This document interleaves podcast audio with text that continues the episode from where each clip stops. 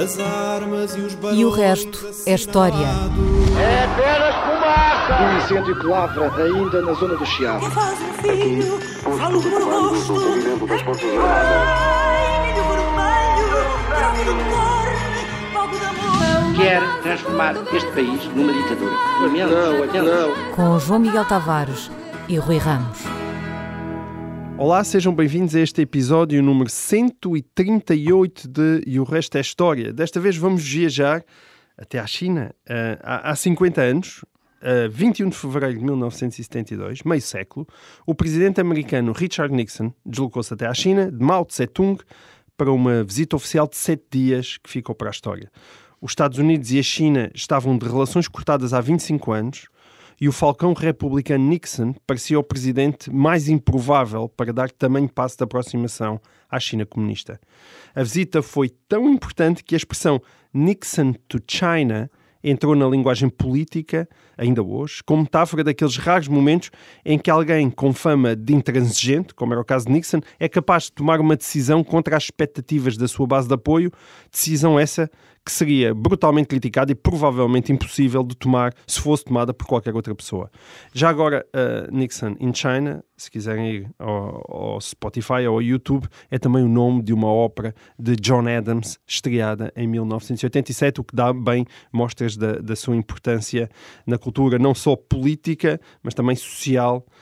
Um, Rui, eu, eu não te vou pedir para cantares um trecho dessa época, Não. dessa ópera. Né? Para é uma bela ópera. É atenção. uma bela ópera. É uma bela.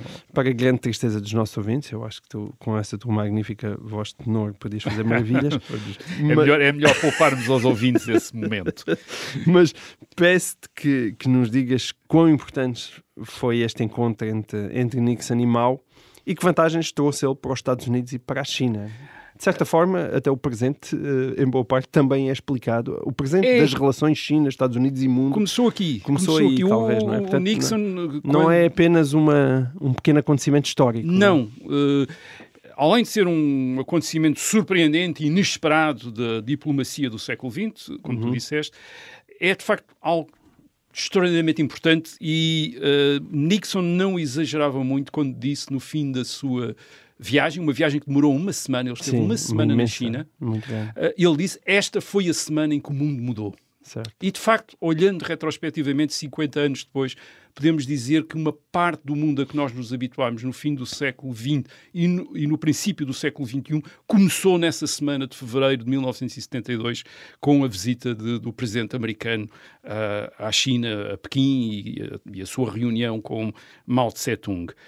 Era inesperado, como tu disseste. Um, uh, em 1949, uh, Mao Tse-tung, o líder uh, do Partido Comunista Chinês, toma o poder na China, depois de quatro anos de guerra civil. Os, ele opôs, ele combateu nessa guerra os nacionalistas de Chiang Kai-shek, uh, que se for- refugiam na Ilha da Formosa, conhecida também por Taiwan. Uh, e os Estados Unidos tinham apoiado os nacionalistas contra os comunistas e continuam nos anos seguintes, depois de 1949, a tratar a República Nacionalista de Taiwan, a República da China, como era, como era conhecida e ainda hoje é conhecida, como a verdadeira representante da China. Hum, Portanto, para os Estados Unidos, a China comunista de Mao Tse-tung, a República Popular da China, não existe como Estado legal. A China que eles reconhecem é a China de Taiwan e é a China de Taiwan que representa a China nas Nações Unidas até 1971. Portanto, a República Popular é da China não faz parte, uh, uh, não está representada nas Nações Unidas nos anos 1950, nos anos 1960. Portanto, e os Estados Unidos continuaram a recusar reconhecer a China de Mao, mesmo depois da França e da Grã-Bretanha terem acabado por reconhecer uh, a China de Mao. Isto é, enfim, a maior parte da China. certo. Um, e são os Estados Unidos que bloqueiam a entrada da China, de- da China uh, de Pequim uh, na ONU. Uh, Lembremos-nos que há razões para isto. Dizer, nós já falámos aqui da Guerra da Coreia, Certo. que aconteceu entre 1950 e cerca de 1954. Essa Guerra da Coreia foi, de facto, uma guerra entre os Estados Unidos e a China, embora não tivesse sido declarada assim de- dessa maneira por nenhuma, nenhum desses Estados. E nos anos 60, nos anos 60, os Estados Unidos estão envolvidos na Guerra do Vietnã, sobretudo a partir de 1965, quando enviam tropas de combate, e em determinada altura uh, chegam a ter meio milhão de homens no uh, Vietnã, meio milhão de soldados uh, americanos no Vietnã, e essa guerra do Vietnã é também vista por muita gente nos Estados Unidos como uma guerra contra a China, uhum. contra a influência chinesa. A China seria o grande apoio da, da, ditadura comunista do Vietnã do Norte na sua tentativa de invasão e ocupação do Vietnã do Sul, que estava a ser defendido pelos uh, Estados Unidos. Portanto, os Estados Unidos, nos anos 1950 e 1960, veem a China de Mao Tse-tung como uma potência agressiva, expansionista, que estaria a tentar subverter e impor ditaduras comunistas no extremo, no extremo Oriente, através de guerras, como a Guerra da Coreia, como a Guerra do Vietnã, que são uhum. vistas como guerras da China, isto é, como guerras com origem na China. E Richard Nixon tinha-se destacado nos anos 50 nos Estados Unidos como um dos campeões do anticomunismo. Aliás, a principal vaga de anticomunismo nos, nos Estados Unidos nos anos 50, aquela que está associada ao senador Joe McCarthy, ou McCarthyismo, foi provocada precisamente pela perda da China em 1949. E, e estou a dizer perda da China porque foi assim, era assim que se dizia nos Estados Unidos. Quem é que perdeu a China? Uhum. Havia suspeitas de que era pelo governo americano estar infiltrado por agentes comunistas que tinha sido negligente na defesa, no apoio aos nacionalistas na China e tinha deixado os comunistas Daí a caça às uh, ganhar. Uh, aliás, já também falámos aqui disso, a propósito de Pearl Harbor, uh, em, uh, quando foi os, 50, uh, os 80 anos, o ano passado, que uma das razões para os Estados Unidos se envolverem na Segunda Guerra Mundial em 1941 foi precisamente que os Estados Unidos estavam decididos a não deixar o Japão conquistar a China. Portanto, uhum. os Estados Unidos tratavam a China como depois trataram a Europa, isto é, não querem que nenhum poder hostil aos Estados Unidos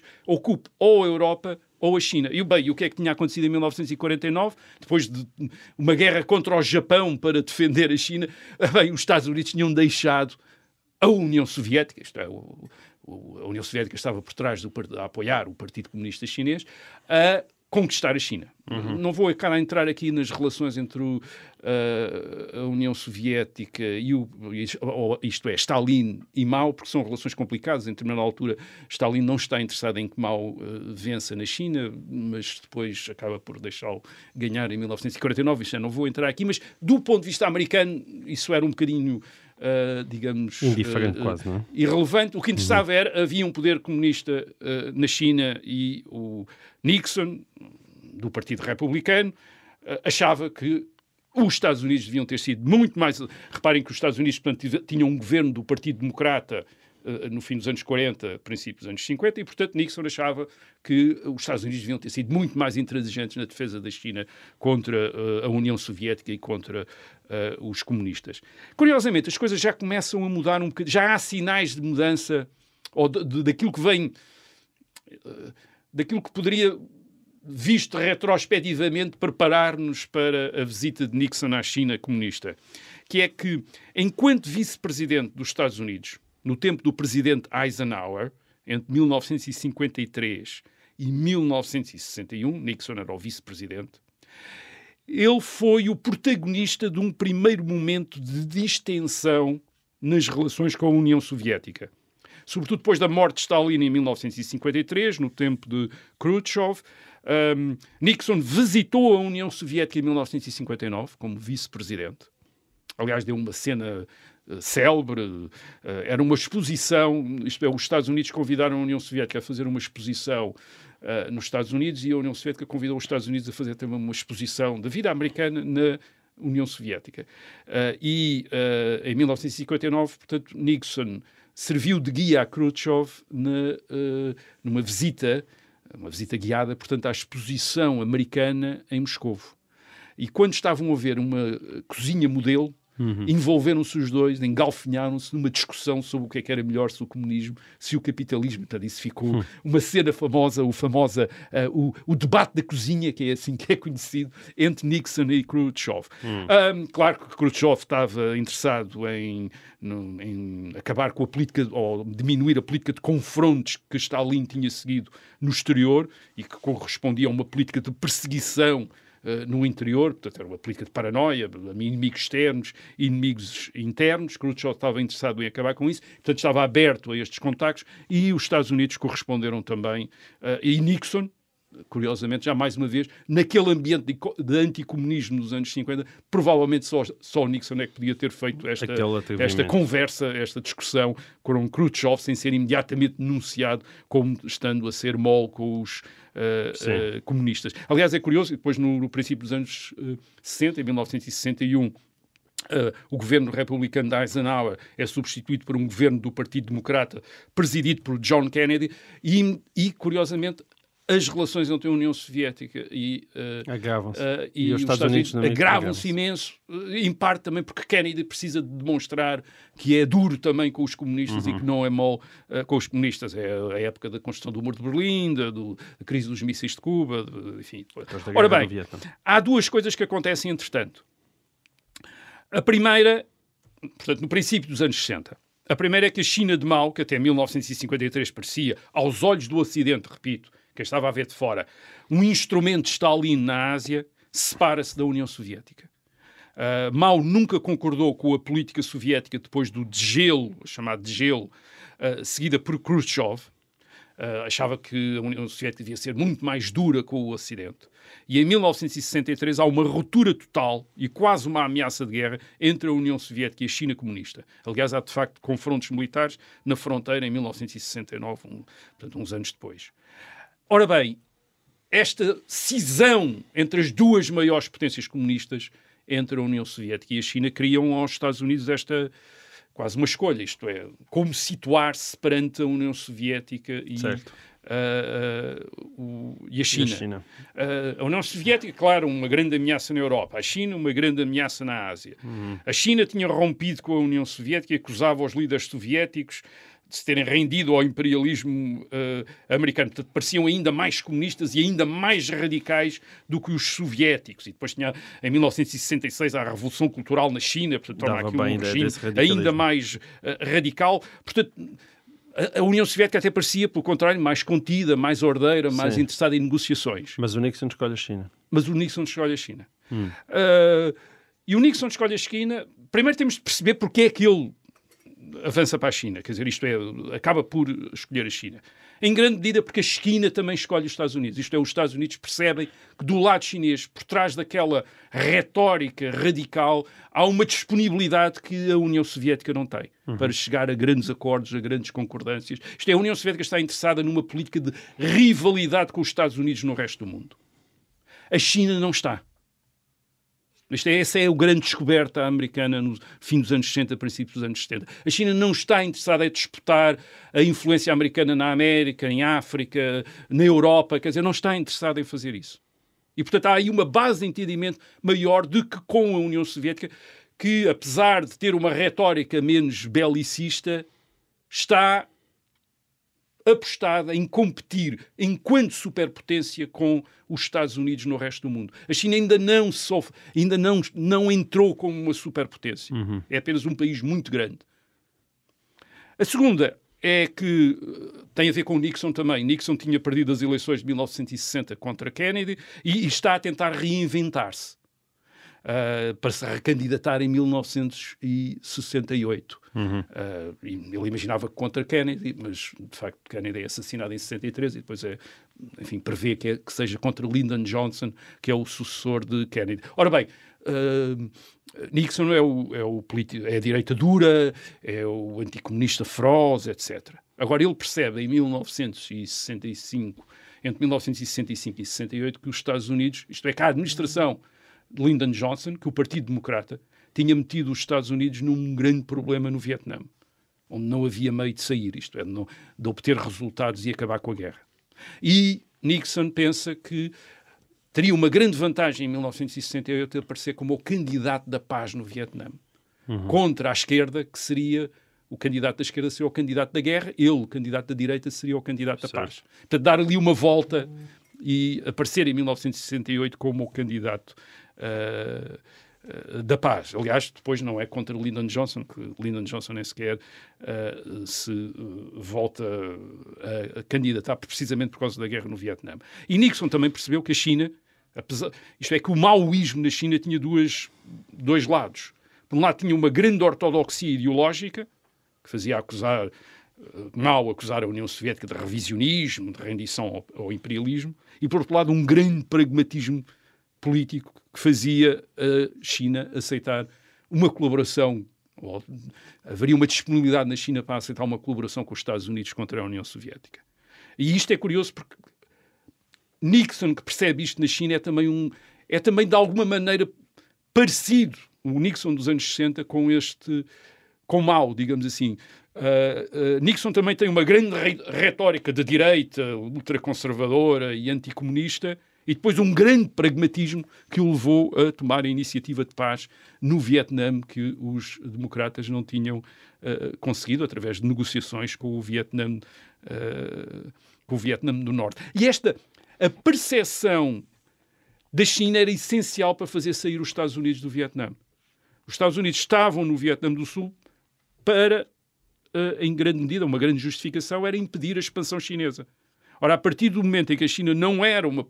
se provasse ou declarasse não ser uma potência expansionista, as razões para continuar no Vietnã eram muito menores. Já era só para proteger uh, o Vietnã do Sul contra a ditadura comunista do Vietnã do Norte. Mas o Vietnã, o Vietnã do Sul também era uma ditadura militar e, portanto, aquilo, enfim, não era propriamente um regime muito popular. E claro, Nixon tinha também uma vantagem era, como, como tu disseste, era, um presidente da esquerda, se tivesse, sido, tivesse ido a Pequim falar com Mao Tse-tung, seria acusado de se render ao comunismo. Nixon não tinha esse problema, não havia ninguém mais anticomunista do que ele. É verdade, além de, estamos a falar de Nixon e de Mao, além de Nixon e de Mao, há, dois há outros personagens importantes na história, Henry Kissinger, que é o o National Security Advisor de Nixon, e Chu Enlai, que é o primeiro-ministro da China, e foram eles, de facto, os dois que uh, combinaram durante, um, em 1971, esta viagem de Nixon à Sim. China. Kissinger foi primeiro à China, secretamente, numa viagem secreta em 1971, através do Paquistão. Uh, foi à China combinar com Zhou Enlai uh, essa visita. Aliás, isso ficou depois público quando uh, Nixon e Kissinger chegaram ao aeroporto de Pequim, em fevereiro de 1972. Uh, Zhou Enlai, que estava à espera, cumprimentou Nixon, Nixon, e quando apareceu Kissinger, ele disse: Ah, o meu velho amigo. Quer dizer, percebeu-se que havia ali uma relação já uh, anterior. Um, os americanos, Nixon faz um grande esforço para cair nas boas graças de Mao, por exemplo, dispensou tradutores americanos uh, das conversas, aceitou os tradutores chineses, que é uma coisa que nunca se faz, em grandes uh, encontros diplomáticos, isto é, cada parte tem tradutores. Sim. Ali, uh, portanto, Nixon resolveu dar essa prova de confiança nos chineses e Mao também parece ter eh, encantado Nixon com uma conversa de uma hora que tiveram. Mao, Mao já estava doente, já não era um. Mas, mas enfim, continuava com uma certa graça. Uma coisa que ele disse a Nixon foi que um, se, se fosse americano, teria teria votado em Nixon para nas eleições, uh, iria votar em Nixon certo. nas eleições presidenciais e disse-lhe porquê? Porque gostava de gente da direita gostava de gente da direita. E depois, quando Nixon se foi embora, terá comentado com os seus, com a sua entourage, uh, este Nixon é um homem direto, não é como a gente da esquerda que diz uma coisa e pensa outra. Portanto, a gente da direita era preferida por, por uh, Mao e Nixon era, era, isso. Bem, a partir daí o que acontece é a retirada das forças de combate americanas do Vietnã do Sul, que é completada em 1972, e uma uma ligação cada vez maior entre a China e os Estados Unidos, uma, uma espécie de, enfim, várias, aliás, até na própria Indochina, contra o, depois contra o Vietnã unificado, a China e os Estados Unidos estão muito uh, ligados. Uh, sim, é provavelmente, como aliás a, historiadora canadiana Margaret Macmillan, que escreveu um livro, Nixon in China, uh, repetiu, esta foi provavelmente uma das semanas que mudou uh, o mundo. Uh, Percebeu-se que o mundo do futuro podia estar assente nesta ligação entre os Estados Unidos uh, e a China, e esta ligação, esta ligação estratégica contra a União Soviética, é depois a base para a gradual integração da China comunista no mundo da economia de mercado mundial, que acontece sobretudo depois da morte de Mao e da ascensão ao poder de Deng Xiaoping, que é um protegido de Xu Enlai. Xu Enlai é, de facto, o, uh, o ideólogo desta aproximação aos, uh, aos Estados Unidos. Portanto, uh, Deng Xiaoping tem a mesma combinação maoísta de ortodoxia ideológica e de pragmatismo político, isto é, manter a ditadura do Partido Comunista da China, mas a, a, tornar a China uma economia de mercado integrada nos, uh, nas economias mundiais, o que causou este um dos grandes fenómenos da história, um dos grandes acontecimentos da história mundial, que foi a ascensão da China, um país pobríssimo uh, no fim uh, do século XX, a tornar-se um dos países mais ricos do mundo, uma das maiores economias mundiais no século XXI, e de alguma maneira começou com esta visita de Nixon à China. Muito bem, agora vamos dar um salto geográfico desde a China até ao Egito. Foi há 100 anos. Dia 28 de fevereiro de 1922 é, é geralmente apontado como o dia em que o Egito se tornou independente. Mas as independências em África e no Médio Oriente nessa época eram um bocadinho como aqueles contratos em que temos que ler as letras muito pequeninas, ou seja, eram independências muito duvidosas, já que os países continuavam sob uma fortíssima influência das grandes potências europeias. E acho que é sobre isso que vale a pena refletir. Rui, o que é que aconteceu exatamente no Egito, no final de fevereiro de 1922, e que independências eram realmente estas de há 100 anos? É, é uma história muito interessante e muito curiosa, e, e creio que poderá ajudar a ter uma visão diferente do que foi aquilo que nós chamamos colonização e descolonização. Porque a relação das potências europeias com o resto do mundo é mais complicada do que por vezes uhum. uh, se diz. Geralmente imagina-se que o poder europeu no resto do mundo consistia no governo direto dos territórios, como Sim. era o caso, por exemplo, português Sim. do século XX. E uma espécie quase de tomada militar, não é? chegavam os exércitos, destruíam e depois ficavam... Exato. Angola, Moçambique, a Guiné e os outros territórios que faziam parte do Império Português eram considerados território nacional e, embora nem todos os seus habitantes uh, tivessem os mesmos direitos que os cidadãos portugueses, e já falámos aqui do Estatuto do Indígena, que existiu até 1961. Mas, portanto, eram territórios diretamente administrados pelo governo de Lisboa. Enfim, havia representantes de, do, do governo de Lisboa localmente, mas eram Uh, havia um Ministério das Colónias em Lisboa que tratava dos assuntos desses, desses territórios. Isso é verdade também que isso acontecia noutros territórios sob a administração de outras potências europeias, como por exemplo a França na Argélia, mas não em todos os territórios. Muitos territórios dos impérios franceses e britânicos eram independentes. Uhum. Como é que isto se passava? Mas então estavam sujeitos a França e a Grã-Bretanha e eram independentes. Sim, é mais ou menos isso. Dizer, é mais... temos, temos de recuar, portanto, ao, ao, aos grandes séculos da expansão europeia, os séculos XVI, XVII, XVIII, até século XIX.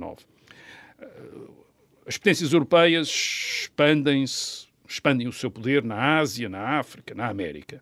Ora bem, de vez em quando os europeus encontravam territórios em que não reconheciam a organização política e os ocupavam uh, com os seus, uh, as suas administrações, os seus uhum. exércitos, etc, etc. Havia outros territórios, pelo contrário, em que uh, reconheciam que já havia uma organização política local. Enfim, aquilo que podemos chamar ou Estados, com administração de exércitos, ou tribos com chefes. Certo. E o que é que acontecia? Por vezes, definida. os poderes europeus, as potências europeias Sim, atacavam esses uh, estados e chefes uh, locais, derrotavam-nos, submetiam-nos. Mas isso, reparem, isso era uma coisa cara de fazer. Exigia meios militares. E de manter. E, antes do, e depois de manter. E antes do século XIX, com as eh, enfim, antes do telégrafo, da navegação a vapor, quando as coisas ficavam a muito mais dias de distância, uh, tinha muitos problemas de tentar ocupar uh, e administrar diretamente grandes territórios e grandes populações. E por isso nem sempre havia interesse em incorrer nessas grandes despesas, até porque muitas vezes outro ponto a ter em conta, não se sabia se o investimento ia ter retorno ou não. Isto é, de vez em quando os, as potências europeias chegavam a territórios que não sabiam bem como é que podiam aproveitar economicamente uh, e, portanto, também não estavam interessados em fazer grandes investimentos. Os recursos naturais Por isso, numa grande parte dos casos, aquilo que os poderes europeus, ou os seus delegados, ou as suas vanguardas, faziam era mostrar força, enfim, os barcos uh, com artilharia geralmente serviam para isso, era a famosa política da canhoneira, quer dizer, um, um barco no século XVIII ou no século XIX, um barco europeu,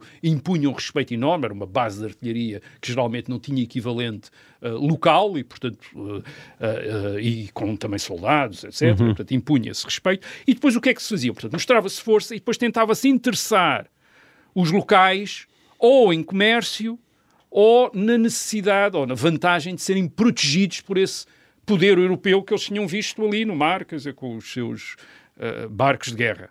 Uh, por, por, vezes esses uh, poderes locais estavam em guerra com outros poderes locais e, portanto, uh, tinham um aliado, um, um aliado, quer dizer, nos poderes europeus. Aliás, foi assim, falámos aqui disso, com uh, Hernán Cortés conquistou o México, quer dizer, precisamente aliando-se uns contra outros. Porquê? Porque uma parte das populações mexicanas também estavam interessadas em ter a aliança dos europeus para combater outras uh, populações. Portanto, estabelecia-se essa relação de aliança, de amizade, proteção com um poder local, com quem se fazia comércio, a quem se protegia dos outros, de outros poderes.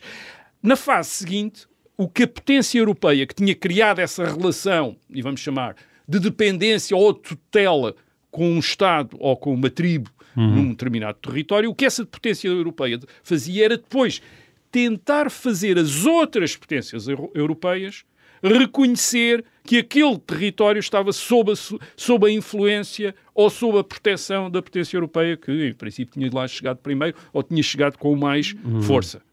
E é esse tipo de território chamava-se um protetorado, estava sob proteção de uma potência uh, europeia. Isto é, os indígenas, vamos chamar de indígenas, os nativos, as, as, populações que viviam lá, estavam organizadas num Estado, com o seu governo, as suas leis, o seu exército um, ou eram uma tribo, enfim, então aí tinham uma organização enfim, um, pouco, um, um pouco diferente desta, mas para efeitos de relações externas, isto é, uhum. é, de relações externas com as outras potências europeias, eram representados pela potência europeia que assegurava a proteção desses territórios. Certo. Portugal teve protetorado? Teve, no Reino do Congo era um protetorado português, enfim, uhum. no, no atual norte de Angola. Certo. Havia um reino, o reino cristão do Congo, que estava protegido pelos reis de Portugal. Portanto, Portugal também passou por esta. Uma parte da expansão portuguesa também assentou nestes tratados e nestes acordos, e não apenas na conquista militar ou na ocupação Sim. ou na colonização. Mas isto quer dizer o quê? Quer dizer que aquilo, antes da uniformização do, do fim do século XIX e do princípio do século XX, é que foi tudo uniformizado e de repente ficaram todos sob administração direta antes, no séculos XVI, XVII, XVIII, a história do Império Português tinha sido, tinha sido diferente Portanto, também. Okay. Sido em Portugal nós uniformizamos, mas outros países não. Outros países não. A Grã-Bretanha não uniformizou, por exemplo. Certo. Manteve uma grande variedade e, portanto, estes impérios europeus império, é? eram compostos de territórios com estatutos muito diferentes e, por vezes, paradoxalmente, incluíam Estados nominalmente independentes uhum. que estavam incluídos. Por exemplo, Uh, só para dar um exemplo da complexidade, e vou falar rapidamente. O Quénia, uh, o atual Estado do Quénia na costa oriental da África. No princípio do século XX, o que é que o Quénia era? Uma parte, a parte que correspondia às terras que estavam no interior, era um protetorado britânico. Depois tornou-se uma colónia britânica, em 1920. Foi declarado uma colónia britânica. Passou de protetorado a colónia. No entanto, a costa, a costa do atual Quénia, era arrendada pelos britânicos ao sultanato do Zanzibar, hum. que era uma potência local. E, portanto, era um protetorado, tal como o sultanato do Zanzibar também era um protetorado britânico. Portanto, o Quénia tinha esta, tinha uma parte que era colónia, uma parte que era protetorado e era protetorado de um protetorado. Enfim, portanto, isso era assim. Outro exemplo. Já, já, já a vida após advogados já era boa nessa era altura. Era já muito boa. um, outro exemplo, a Índia. A Índia sob domínio britânico. A Índia corresponde ao atual República da Índia, ao Paquistão e à Birmânia. Eram a Índia britânica. No século XIX, a Índia Britânica integrava mais de 500 Estados que eram formalmente independentes. Isto é, sob o governo de príncipes locais uhum. e que tinham a proteção britânica. Portanto, o poder britânico estava representado nesses Estados por um embaixador, que era um residente. Portanto, Tinha uma embaixada, tinha uma embaixada britânica, era um residente, eh, e esses Estados independentes, que eram governados por Rajás, Marajás, etc., hum, correspondiam a 40% do território do Império Britânico na Índia. Portanto, 40% do território Certo. estava sob Estados independentes. É verdade que tinha menos população, tinha só um quarto da população da Índia britânica. Portanto, a maior parte da população Sim. estava sob o governo direto uh, britânico. Mas uma grande parte do território, isto é, tudo aquilo que não interessava muito aos Sim. britânicos e que dava muito trabalho a administrar, era independente. Mas claro que se um desses marajás de repente quisesse deixar de ser protegido, vinham os canhões. vinham os canhões. Quer dizer, Certo. e vinha o embaixador em primeiro, havia uma- um protesto, e depois Sim. vinha o exército. Alguns destes estados eram grandes. Por exemplo, o estado, um dos maiores estados era o estado de Hyderabad, que tinha 200 mil quilómetros quadrados. Portanto, era um estado enorme. Enfim, vamos dizer metade da Península Ibérica. Quer dizer, ah, e tinha 16 milhões de habitantes, era governado por um monarca com o título de Nizam, o Nizam de Hyderabad, e era um protetorado britânico desde 1798, mas era um Estado independente. Portanto, incluindo a Índia Britânica, governado por um Nizam, quer dizer, ah, o, o monarca. Uhum. E era também o caso do Egito. do Egito. E era esse o caso do Egito. No princípio do século XIX, o, Egito, o caso do Egito ainda é mais complicado, vamos, vou já dizer. No princípio do século XIX, o Egito era uma dependência do Império Otomano.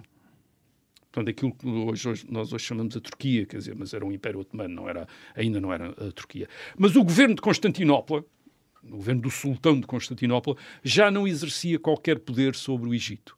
O governo do Egito estava, neste princípio do século XIX, nas mãos do comandante albanês do exército local.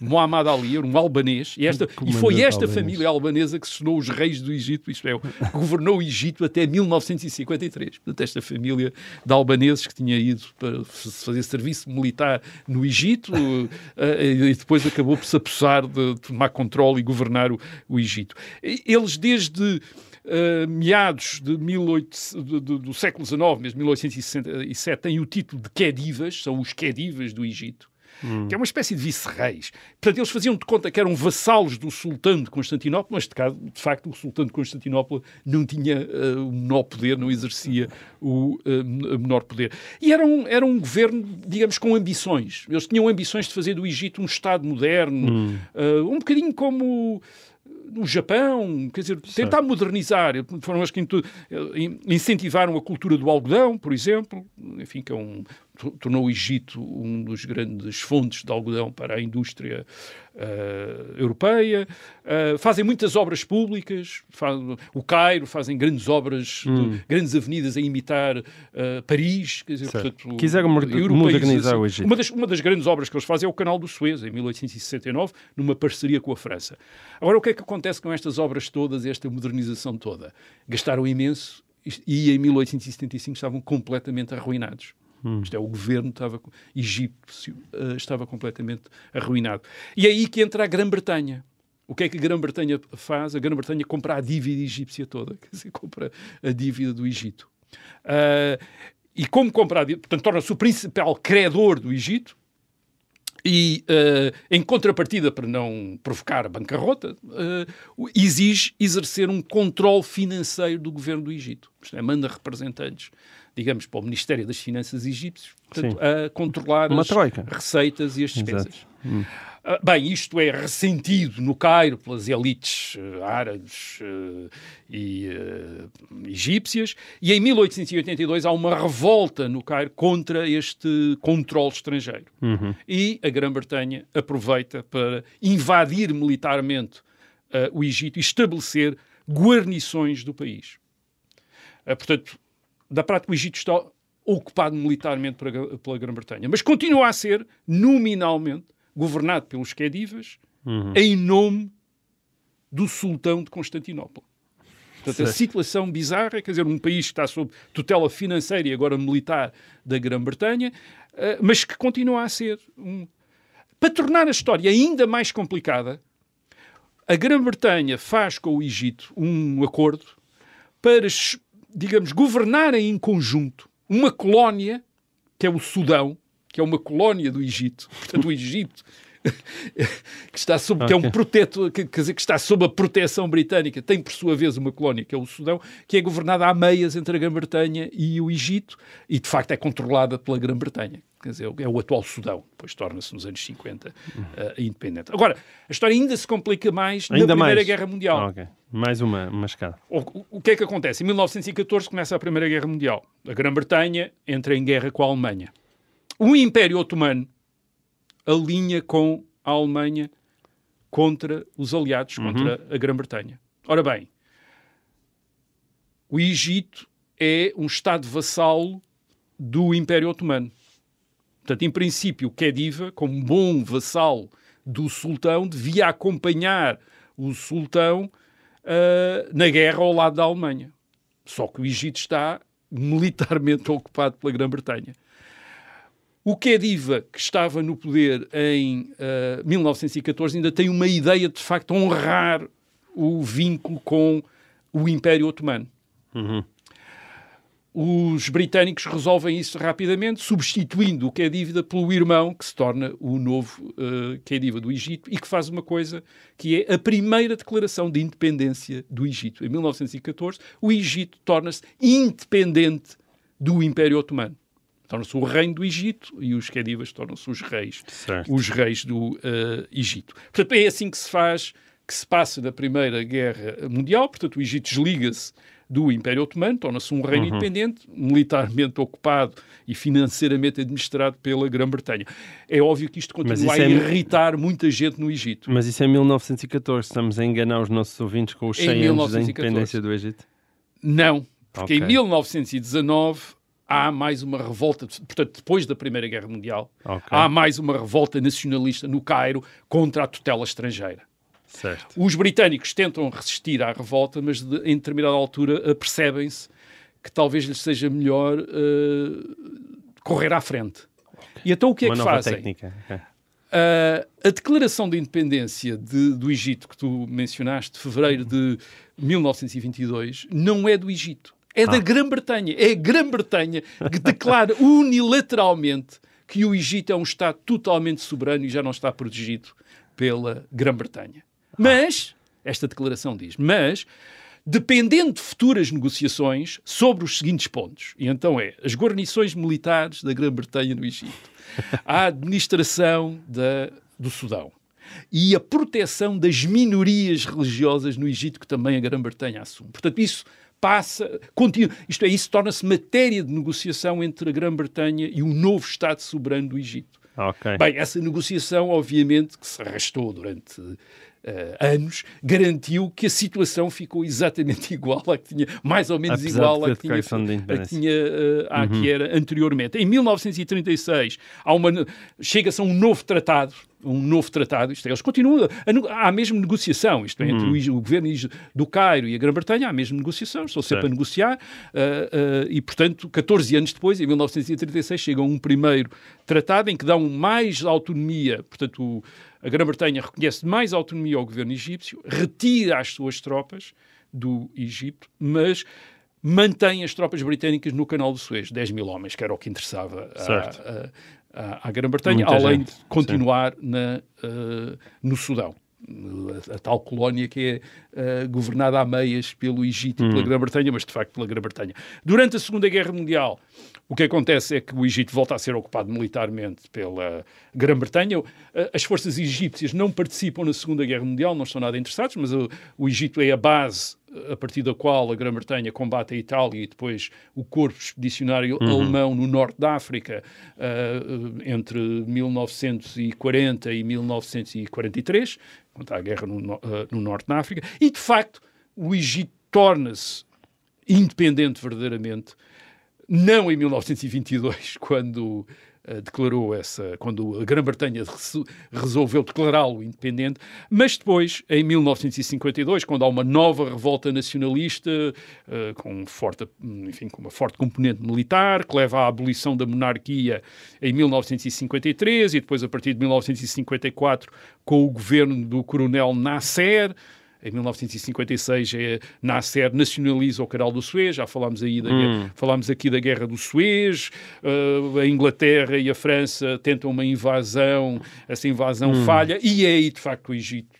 corta, digamos, Certo. todas as relações de dependência com as potências eh, ocidentais. O que, é que, o que é que esta história serve para mostrar? Serve para mostrar que as independ... às independências chegou-se gradualmente por várias fases. As colonizações nunca foram homogéneas. O, o poder que as potências europeias ex- existia- eh, exerciam no resto do mundo consentia vários graus de autonomia de, de acordo com os interesses estratégicos das potências europeias.